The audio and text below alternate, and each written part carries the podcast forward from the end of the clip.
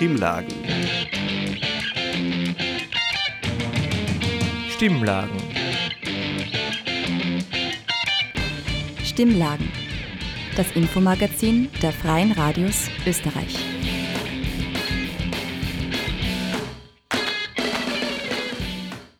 Stimmlagen, das bundesweite Infomagazin der österreichischen freien Radios, kommt in dieser Woche aus der Radiofabrik, dem Freien Radio in Salzburg. Daniel Bergerweis aus der Unerhört-Redaktion begrüßt euch am Mikrofon und wünscht ein frohes neues Jahr. Und das sind heute unsere Themen: Antisemitismus unter Jugendlichen, außerdem die Basics einer Psychotherapie und wir gehen der Frage nach, ob unser Müll noch zu retten ist. Stimmlagen. Das Infomagazin der Freien Radios Österreich. Seit der Befreiung durch die Alliierten sind 77 Jahre vergangen. Trotz der Gräueltaten im Zweiten Weltkrieg gibt es noch immer Antisemitismus in Österreich, auch unter Jugendlichen und jungen Erwachsenen. Unerhört-Redakteur Michael Haarer hat sich ein Bild über Antisemitismus unter Jugendlichen und jungen Erwachsenen verschafft und ist der Frage nachgegangen, welche Maßnahmen im Kampf dagegen wirksam sind. Dafür hat er mit Hanna Feingold, der Präsidentin der israelitischen Kultusgemeinde in Salzburg, und Elke Meyer, der pädagogischen Leiterin der Jugendzentren der Kinderfreunde in Salzburg geführt. Außerdem hat er auch mit Bernadette Edmeyer, einer freiberuflichen Historikerin, gesprochen. Edmeyer hat sich im Rahmen ihrer Doktorarbeit mit Antisemitismus unter Jugendlichen befasst und arbeitet an Projekten zu Nationalsozialismus, Holocaust und Erinnerungskultur. Es ist der 5. Mai 1945. Ein Spätrupp der US-Armee bahnt sich den Weg vom Donauufer hoch zum Konzentrationslager Mauthausen. Wenig später folgen die ersten Einheiten der 3. US-Armee. Sie befreien in diesen Tagen 40.000 Gefangene in den Lagern Mauthausen und Gusen. Von SS-Angehörigen fehlt jede Spur. Sie sind schon zwei Tage zuvor geflohen. Das Konzentrationslager Mauthausen und die Vernichtungslager im Osten haben die Grausamkeiten offenbart, zu denen Menschen fähig sind. Rassismus und Antisemitismus haben den Massenmord möglich gemacht und sind auch heute tief verankert in der europäischen Gesellschaft. Der Pogrom im polnischen Kielce 1946, der Angriff auf die Synagoge in Halle an der Saale 2019 und der Angriff auf Elli Rosen, den Präsidenten der israelitischen Kultusgemeinde in Graz 2020, zeigen, dass Antisemitismus mitten in unserer Gesellschaft ist. Antisemitismus ist nicht nur ein Problem der älteren Bevölkerung in Österreich. Auch Jugendliche und junge Erwachsene sind betroffen. Man hat geglaubt, bis zum Jahre 90, dass der Antisemitismus immer mehr, immer weniger wird. Aber das ist es nicht. Sagt Hanna Feingold, die Präsidentin der israelitischen Kultusgemeinde Salzburg. Beim Antisemitismus unter Jugendlichen und jungen Erwachsenen in Österreich ist es schwierig, eine Entwicklung zu erkennen. Zu wenig Forschung sei das Problem, so die Historikerin Bernadette Edmeyer. Generell ist für Österreich zu sagen, dass es hier ein Forschungsproblem gibt. Also es gibt viel zu wenig Forschung zu diesem Thema diese Fragen, also der Zunahme, der Abnahme und so weiter, die kann man vor allem dann gut beantworten, wenn es Langzeitstudien zu, dieser, äh, zu diesem Thema gibt. Diese fehlen in Österreich. Das bedeutet, um diese Frage zu beantworten, können wir uns eigentlich nur auf zwei Studien beziehen. Und das ist die Studie 2018 und 2019, jeweils ähm, vom österreichischen Parlament in Auftrag gegeben. Und aus denen kann man das auch nicht wirklich herauslesen. Aber was diese Studien zeigen, ist, dass Antisemitismus immer auch widerspiegelt, welche Diskussionen und Debatten es gerade in der Gesellschaft gibt. Die Krisen der vergangenen Jahre haben Spuren bei den Jugendlichen hinterlassen. Elke Meyer, die pädagogische Leiterin der Jugendzentren der Kinderfreunde Salzburg, sieht Antisemitismus als eines der drängenden Probleme unserer Zeit. In ihrer täglichen Arbeit im Jugendzentrum Kaprun sei sie schon mit verschiedenen Formen des Antisemitismus konfrontiert gewesen. Bei Jugendlichen äußere sich Antisemitismus in vielfältiger Weise. Er hänge mit Verschwörungstheorien, religiöser Intoleranz und dem Konflikt zwischen Israel und den Palästinensern zusammen. Hanna Feingold sagt. Aber ich glaube, man kann das nicht ganz so exakt sagen, weil das wird immer ein bisschen durcheinander gemischt. Ja, manchmal kommt auch der christliche Antisemitismus dazu, ja, dieser Gottesmord und also es gibt sicher, man kann sie zwar benennen und kann den Antisemitismus halt in verschiedene Schachteln tun, aber man kann jetzt nicht sagen, das ist jetzt der reine Antisemitismus der Schachtel 3 und das ist der reine Antisemitismus der Schachtel 5. In den Medien steht oft der israelbezogene Antisemitismus im Vordergrund. Das zeigte sich auch 2014 bei den Protesten gegen den Gazakrieg. Auslöser für die Übernahme von antisemitischen Haltungen sei der Konflikt nicht, aber es gibt definitiv einen starken Zusammenhang zwischen jungen Erwachsenen, die sich generell für diesen Konflikt interessieren und Antisemitismus. Also es gibt Jugendliche, die interessieren sich überhaupt nicht für diesen Konflikt. Also da kann auch kein Zusammenhang zu Antisemitismus dann bestehen. Und dann gibt es auch Jugendliche, die sich sehr stark für diesen Konflikt interessieren. Ähm, das sind Jugendliche, die sich zum Beispiel politisch engagieren, die sich pro-palästinensisch engagieren. Also hier entsteht eine Verbindung und aus diesem Pro-Palästinismus kann sich ein Antisemitismus entwickeln. Elke Meyer sieht in ihrer Arbeit einen Zusammenhang zwischen Antisemitismus und sehr religiösen Jugendlichen. Je extremer die eigene religiöse Haltung, desto anfälliger seien die Jugendlichen für antisemitische Botschaften, muslimische und christliche Jugendliche. Der Bericht der Antisemitismus-Meldestelle für das erste Halbjahr 2020 spricht von 34 muslimisch motivierten Vorfällen. Das entspricht rund 9 Prozent. Bei einer Unterscheidung zwischen Jugendlichen und Antisemitismus nach Religion ist ein Faktor ganz wesentlich, die eigene Diskriminierungserfahrung. Und zwar, dass Jugendliche wahrscheinlich auch generell dazu tendieren, dass sie sich mit einer Gruppe solidarisieren, die selber Diskriminierungserfahrungen ausgesetzt sind. Bei muslimischen Jugendlichen ist es natürlich naheliegend, wenn sie, wenn sie dann sich mit muslimischen Diskriminierten im Nahostkonflikt solidarisieren. Die jüngste Antisemitismusstudie aus dem Jahr 2020 sagt, dass 13 Prozent der Befragten in Österreich einen Hang zu Verschwörungstheorien haben. Zwischen Verschwörungstheorien und Antisemitismus gibt es einen engen Zusammenhang. Jüngere seien tendenziell anfälliger für antisemitische Botschaften in Zusammenhang mit der Pandemie. Ein Grund die sozialen Netzwerke ein interessantes Ergebnis der Antisemitismus 2020-Studie. Da hat man zum Beispiel herausgefunden, dass Jugendliche, anders als bei den vielen anderen Items, antisemitischen Items in Verbindung mit der Corona-Pandemie etwas häufiger zustimmten. Und man führt das unter anderem auch darauf zurück, dass Jugendliche eben hier andere Medien konsumieren als ältere Personen. Im Kampf gegen den Antisemitismus unter Jugendlichen und jungen Erwachsenen hat Bildungsminister Martin Polaschek am 21. September ein Maßnahmenpaket für Schulen angekündigt. Geht es nach Feingold, dann brauche es vielfältige Maßnahmen. Ein verpflichtender Besuch in der KZ-Gedenkstätte allein sei nicht die Lösung. Ich kann natürlich jetzt in Österreich nach Mauthausen fahren.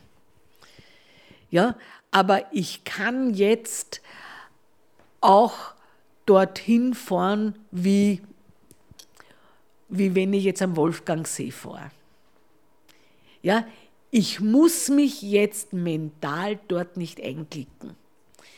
Also ja, man kann das anbieten, aber wenn einer nicht mitmachen will, ich meine jetzt geistig, dann ist es vollkommen wurscht.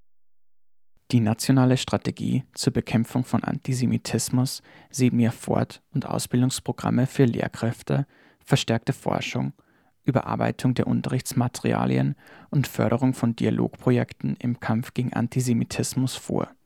Ein sehr wichtiger Punkt, findet Edmeier. Es geht darum, dass hier das Bild doch sehr eingeschränkt wird von Juden und Jüdinnen auf Juden und Religion, den Holocaust, Israel und dann gibt es noch die erfolgreichen Juden, also Juden und Jüdinnen, die eigentlich eine Ausnahme darstellen. Aber wir lernen das dann oft so, auch im Schulbuch, dass Juden und Jüdinnen immer was Besonderes gemacht haben. Albert Einstein, Sigmund Freud. Also man, man bekommt den Eindruck, das sind irgendwie ganz außergewöhnliche, besondere Leute und dadurch entsteht vielleicht Distanz. In den Jugendzentren der Kinderfreunde Salzburg wird auf Aufklärung und Sensibilisierung gesetzt.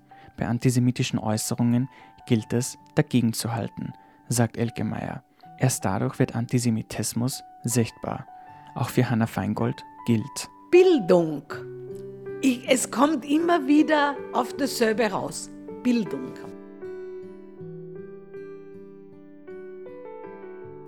Sagt Hanna Feingold zu Antisemitismus unter Jugendlichen und Michael Haarer hat berichtet. Stimmlagen. Das Infomagazin der Freien Radios Österreich. Nun zu unserem nächsten Thema und das ist eine Thematik, die in den letzten Jahren immer lauter und wichtiger wurde, und zwar die der Psychotherapie. Die Nachfrage steigt und umso wichtiger ist es für jede Person zu erklären, was die Basics einer Psychotherapie sind. Und genau damit hat sich Unerhört-Redakteurin Jana Egels eher genau befasst und mit der Therapeutin Eva Kowald sowie mit einer Patientin über genau diese Basics gesprochen. In den letzten 2,5 Jahren wurde unsere Welt mit der Corona-Pandemie auf den Kopf gestellt. Lockdowns, Selbstisolation, Einsamkeit. Die letzten Monate hinterließen Spuren in der Psyche der Menschen und die Zahl der psychischen Erkrankungen und Beschwerden nahm zu.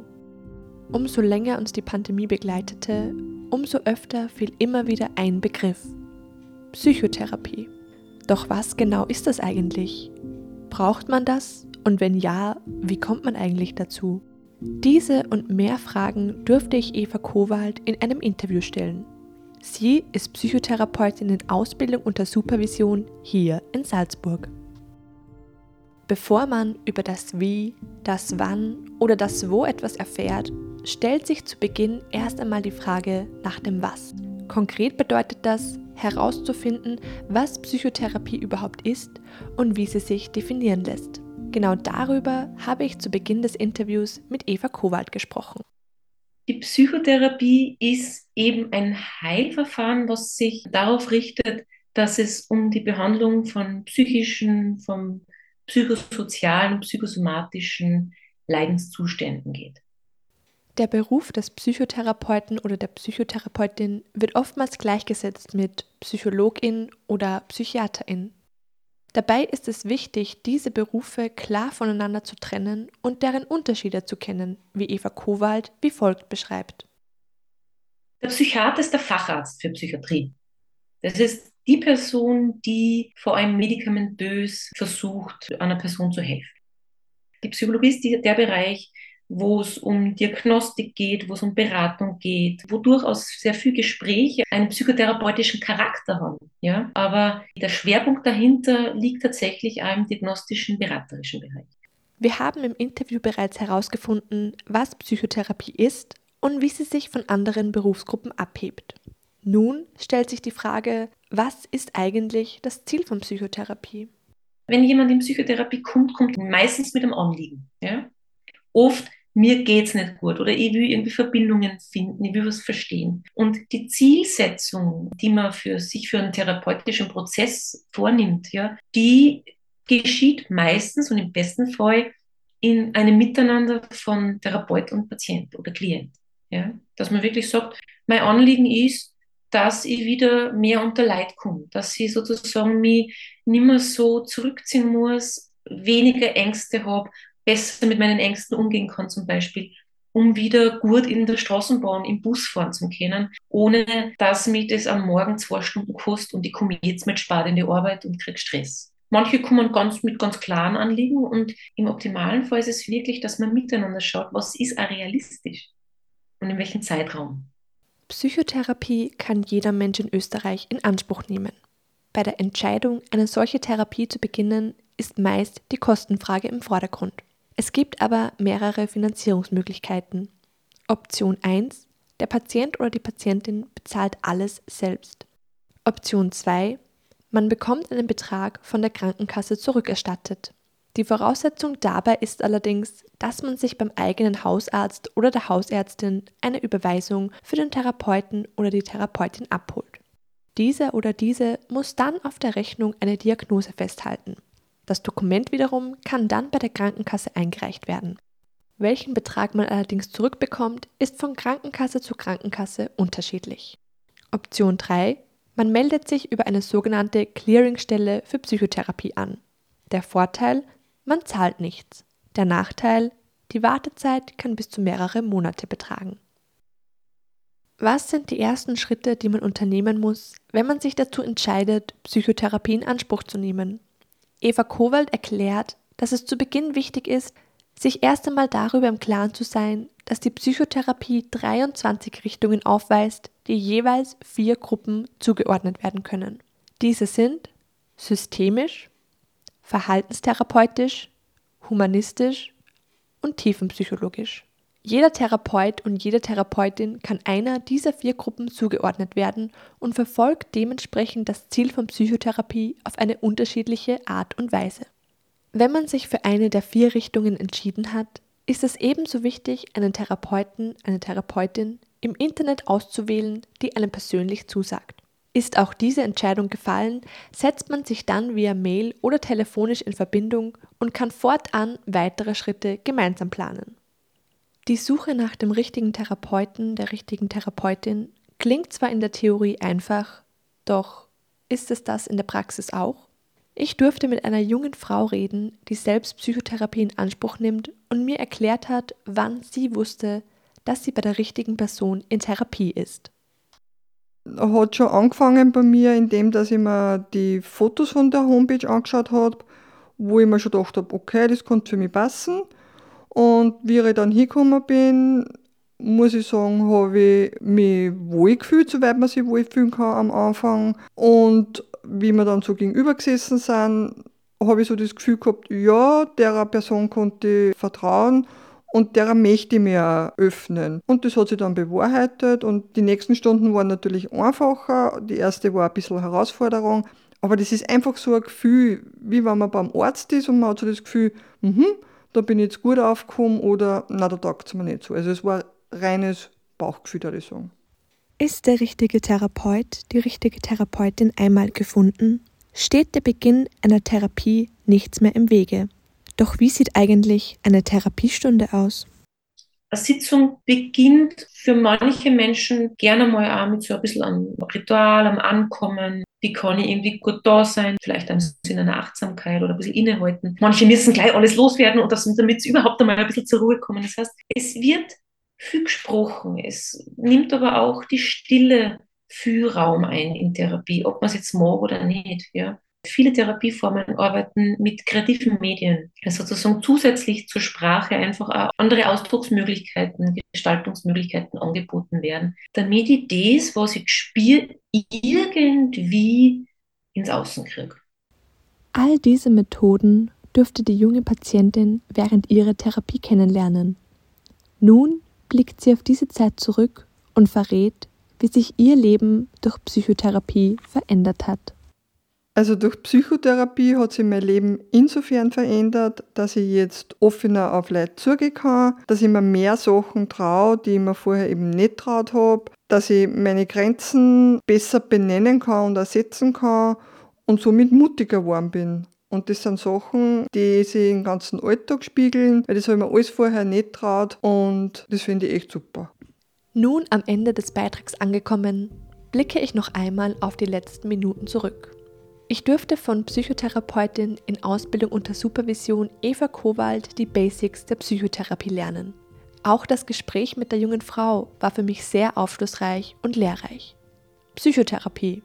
Was, wann, wo, wie Warum? Das weiß ich jetzt alles. Und wie sieht es mit euch aus? Jana Egels-Eher hat über die Basics der Psychotherapie berichtet. Stimmlagen. Stimmlagen. Stimmlagen. Das Infomagazin der Freien Radios Österreich.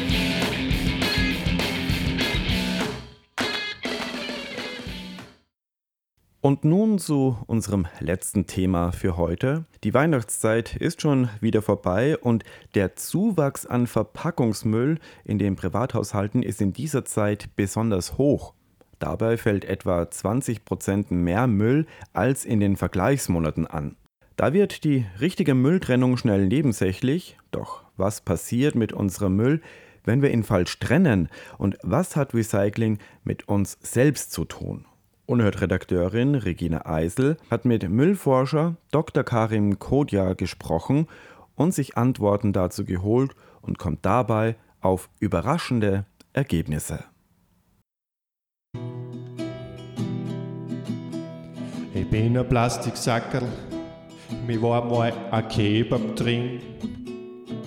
Jetzt schaut's mir an, bin gar kein Sackerl, nur mehr Müll im Wind. Aus den Augen, aus dem Sinn. Besonders bei der Mülltrennung ist dieser Spruch zutreffend. Einmal schnell das Plastiksackerl in den Restmüll geworfen und schon denke ich nicht mehr daran. Und während ich das Sackerl reinschmeiß, begründe ich still mein Handeln mit Sätzen wie die Sortieranlagen filtern das wieder raus oder wieder eh als zusammengeschmissen. Doch was passiert wirklich mit meinem Müll, wenn ich ihn falsch trenne? Darüber spreche ich mit Dr. Karin Kodier. Er ist Forscher am Lehrstuhl für Abfallverwertungstechnik und Abfallwirtschaft an der Montan-Universität in Leoben. In unserem Gespräch frage ich ihn, warum muss ich überhaupt meinen Müll trennen? Machen tun wir das Ganze, weil es umwelttechnisch sinnvoll ist, weil man damit Recycling einfach erleichtert oder überhaupt erst ermöglicht. Also aus dem Restmüll zum Beispiel kann man eigentlich heutzutage nur metallische Abfälle wirklich recyceln. Wenn ein Kunststoff oder vor allem auch ein Papier im Restmüll landet, dann kann das nicht mehr recycelt werden. Man braucht sich nur vorstellen, ein Papier gemischt mit feuchtem, teilweise organischem Material, das ist dann angesaugt, das ist schmutzig und das nimmt kein Papierrecycler mehr. Das heißt, die Trennung ist wichtig, damit Materialien überhaupt recyclingfähig bleiben. Und zum anderen ist es auch einfach effizienter. Das sind ja auch Umweltkosten, die damit verbunden sind, dass man gemischte Abfälle wieder auseinanderbringt. Unser Abfall ist nicht mehr recycelbar, wenn er im Restmüll landet. Bei recycelfähigen Materialien macht das Trennen also besonders Sinn. Doch wie schaut es denn mit dem Bioabfall aus? Was passiert, wenn mein Biomüll im Restmüll landet? Das ist dann in einer Restmüllbehandlung auch eine Fraktion, mit der man nichts Sinnvolles mehr tun kann muss sich vorstellen, wenn ich einen schönen Biomüll habe, aus dem kann ich einen hochwertigen Kompost machen. Das heißt, der Abfall kriegt irgendwann ein sogenanntes Abfallende. Er ist kein Abfall mehr, er ist wieder ein Produkt und kann verkauft werden und hochwertig genutzt werden. Mit kompostähnlichen Produkten, die jetzt aus der Restmüllbehandlung kommen, kann man das nur sehr eingeschränkt, weil die einfach ganz anders schadstoffbelastet sind. Und das möchte man natürlich nicht in unserem Kompost, wo nachher wieder das Gemüse, das wir essen, angebaut wird, was Tierfutter angebaut wird, drinnen haben. Durch die richtige Trennung wird der Biomüll also wieder zu einem Produkt. Der Kreis schließt sich. Mein Bioabfall wird zur wertvollen Ressource, was in Zeiten der Rohstoffknappheit ein wichtiger Beitrag sein kann. Trennung ist technisch sinnvoll, erhöht die Recyclingmöglichkeiten, also verringert damit die Umweltauswirkungen von unserem Handeln und erhöht zugleich auch in Richtung Recycling, das ist derzeit ein sehr aktuelles Thema, auch unsere Rohstoffunabhängigkeit und ist damit auch geopolitisch ein wichtiges Werkzeug, das jeder Einzelne in der Hand hat, weil schlussendlich, was auch immer im Supermarkt landet, was auch immer wir damit tun, wir als Konsumenten entscheiden. Ich entscheide selbst, ob ich wichtige Ressourcen wieder in den Kreislauf zurückgebe oder heute halt eben nicht. Aber wie schaut es denn aus mit der Trennungsmoral der Salzburgerinnen und Salzburger? Darüber spreche ich mit Norbert Kracker. Gemeinsam mit seinem Bruder betreut er den Altstoffsammelhof in St. Gilgen am Wolfgangsee. Ja, es gibt immer Luft nach oben, aber wir sind schon zufrieden, wenn die Artikel, was wir da haben zum Trennen, wenn das getrennt wird. Hundertprozentig trennen, das geht einfach nicht. Das ist zu mühsam und da tust die Leute nur verwirren und alles. Wir haben ein paar Artikel, die haben wir hinten, haben wir, haben wir da Plätze gemacht und alles, wo halt Tetrapack, Bettflaschen, Joghurtbecher, Styropor, Folien, Kanister, Eimer, die Sachen, dann, das, das wird trennt und das tun wir trennen und das, das passt. Dann kommen wir halt in der Früh hin, schaue ich drüber, durch die Kartons, waren große Kartons drin, die habe ich eine bei uns in Kartonpress, dass wieder Platz ist und draußen halt kontrolliere halt aber noch. Schau, dass es sauber ist, was ich sehr dahinter bin. Ich möchte, dass der Recyclinghof sauber ist, dass man herfahren kann, dass man sagt, wow, da ist schön, da ist sauber, da, da, da, da ist wer dahinter, der bemüht sich und da bin ich zufrieden. Du hast vorher die Müllinseln angesprochen in St. Gügen oben. Mit denen bist du nicht so zufrieden? Nein, die Müllinseln, die sind leider nicht so, wie es sein sollte, weil halt da jeder zufahren kann und das ist halt alles drinnen. Da liegt halt alles drinnen. Im Plastik liegt Müll drinnen, Hausmüll, Essensreste, in Kartoncontainer sind Glasflaschen drinnen, obwohl eigentlich eh alles schön angeschrieben ist, wo was hinkommt. Ja, und es sind halt ein paar nicht so schöne Geschichten oder nicht so schöne Tage dabei gewesen. Das hat mir recht, mir persönlich weh Weil es waren Kotzen drinnen. Die, was tot waren, und die waren in die Plastik- oder Kartoncontainer drinnen. Und das ist halt nicht so schön. Tote Katzen in den Müllinseln, das gibt mir zu denken. Sobald Kracker nicht selbst vor Ort kontrolliert, herrscht Trennchaos. Ein ähnliches Bild zeichnet mir Dr. Kodir und erklärt mir den Unterschied zwischen Stadt und Land. Also das Stadt-Land-Gefälle in der Sortierqualität, also in, oder in der Qualität der Trennung, das gibt es einfach schon einmal deswegen, weil im ländlichen Einfamilienhaushalte gängiger sind wo im Fall der Restmülltonne jetzt der, einzelne Haushalt verantwortlich ist für das, was da drinnen ist und das auch zum Beispiel in Form der Entsorgungskosten dafür, wie viel, wie oft die Tonne jetzt entleert werden muss, direkt spürt. In einem großen Mehrparteienhaus in der Stadt fällt das einfach weniger auf und da fühlt sich der Einzelne weniger verantwortlich dafür. So, Entschuldigung, Sie haben leider einen Unfall gemacht. Sie ja, haben ein Plastik in Papiercontainer reingehauen. Da bist du gescheit. Das habe ich jetzt ganz übersehen. Ja. Es wieder rausholen? Nein, die müssen es nicht rausholen. Das macht er nie. Aber sie müssen ein bisschen besser schauen. Unter Krakers Aufsicht wird kein Plastiksackerl falsch getrennt. In meinem Alltag versuche ich, Plastik zu vermeiden und greife stattdessen zum Papiersackerl. Aber sind Papiersackerl nun wirklich besser für die Umwelt? Dr. Kodir gibt mir eine verblüffende Antwort. Nicht jeder Abfall folgt dem korrekten Entsorgungsweg. Und wenn ein Papiersackerl einmal dem falschen Entsorgungsweg folgt und irgendwie in der Natur landet, dann verrottet das relativ gut. Wenn ein Plastiksackerl einen falschen Entsorgungsweg geht und in der Natur landet, dann bleibt das dort für sehr lange Zeit, wird irgendwann spröde, wird immer kleiner, wird zu Mikroplastik, äh, landet schlussendlich bei uns im Körper und ist dort nicht gut für uns.